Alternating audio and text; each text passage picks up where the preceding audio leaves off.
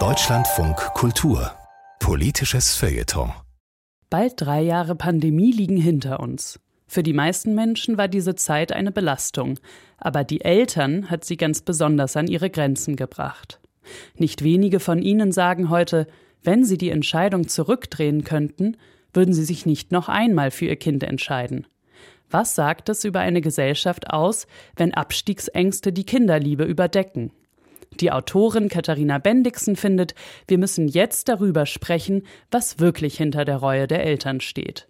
Wenn mein Partner und ich mit unseren Kindern über die Pandemie sprechen, gehen unsere Erinnerungen weit auseinander. Unser kleiner Sohn war anderthalb, als die Kindergärten zum ersten Mal schlossen. Es wäre nicht übertrieben zu sagen, dass Corona eines seiner ersten Wörter war. Unser großer Sohn ist drei Jahre älter. Für ihn sind die Lockdowns die schöne Zeit, in der er nicht in den Kindergarten gehen musste. Mein Partner und ich waren damals regelmäßig verzweifelt. Wenn ich mit anderen darüber spreche, sage ich oft, ich bin froh, dass unsere Kinder noch im Kindergarten waren und wir sie nicht zum Homeschooling zwingen mussten. Ich sage, ich bin froh, dass mein Partner und ich die Care-Arbeit zu gleichen Teilen übernehmen, und manchmal füge ich hinzu, sonst hätte ich diese Zeit nicht überlebt. Ich weiß, dass ich diese Formulierung nicht verwenden sollte, denn tatsächlich sind während der Lockdowns noch mehr Frauen in ihren eigenen vier Wänden ermordet worden als sonst. Mir rutscht diese Formulierung trotzdem heraus, weil etwas in mir wirklich nicht überlebt hätte, vielleicht mein Autorinnen-Ich oder vielleicht auch nur mein Glaube an die Solidarität. Laut einer Studie aus dem vergangenen Jahr bereuen immer mehr Menschen ihre Elternschaft. 20 Prozent der befragten Eltern würden sich heute nicht noch einmal für ihr Kind entscheiden, Rein rechnerisch würde es fünf Kinder aus der Schulklasse meines großen Sohnes also nicht geben. Ich denke darüber nach, welche Kinder das wären. Vielleicht Emily? Am Vorlesetag hat sie mich mit Fragen zu meinen Kinderbüchern gelöchert.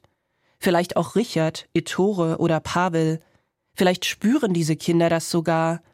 Ich denke auch darüber nach, was das Schlimmste ist, was ich während der Lockdowns zu meinen Söhnen gesagt habe. Ich glaube nicht, dass es unser Verhältnis beschädigt hat aber wiederholen will ich es an dieser Stelle auch nicht.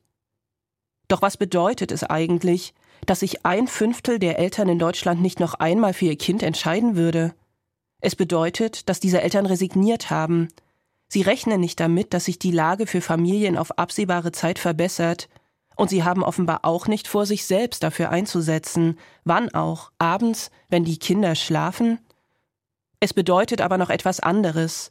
Inzwischen ist es offenbar kein Tabu mehr, die Elternschaft zu bereuen. Das finde ich auf gewisse Weise erleichternd.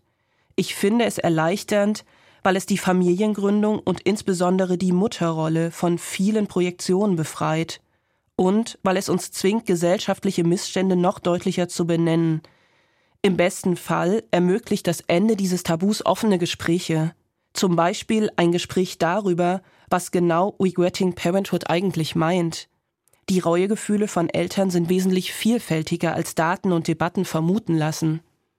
Ich würde mir keine Gespräche über die alten Republik oder den Fachkräftemangel wünschen, sondern Gespräche über Menschlichkeit und Solidarität, über eine Kinderbetreuung, die weder Eltern noch Kinder als Zwang empfinden, über einen kommunalen Wohnungsbau, der mehr Generationenhäuser und große Wohnungen für Kehrgemeinschaften mitdenkt, ich würde mir wünschen, dass wir uns einen Alltag ausmalen, in dem sowohl Kinderlärm als auch die Bedürfnisse von alten Menschen einen Raum bekommen.